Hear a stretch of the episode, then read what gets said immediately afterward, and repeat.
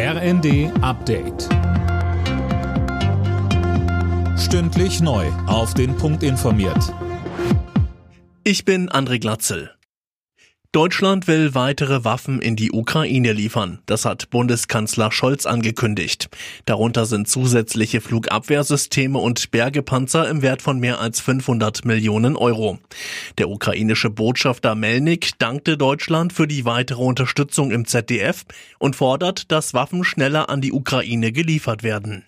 Gerade vor dem Winter ist es wichtig, dass die Ukraine zeigt, wir können diesen Krieg militärisch gewinnen. Nur dann besteht eine Chance auf Verhandlungen und auf einen nachhaltigen Frieden. Deutschland und Kanada haben ein Wasserstoffabkommen unterzeichnet. Es sieht vor, dass in Kanada grüner Wasserstoff produziert und nach Deutschland geliefert werden soll.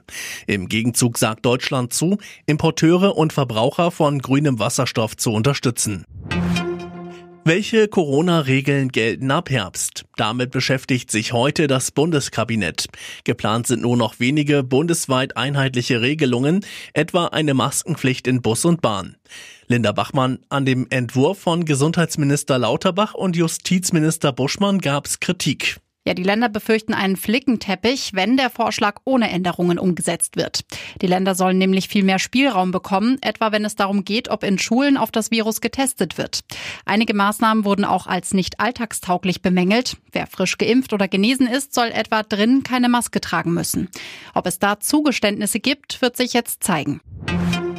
In einem typischen deutschen Kleiderschrank liegen acht Jeans und 18 T-Shirts.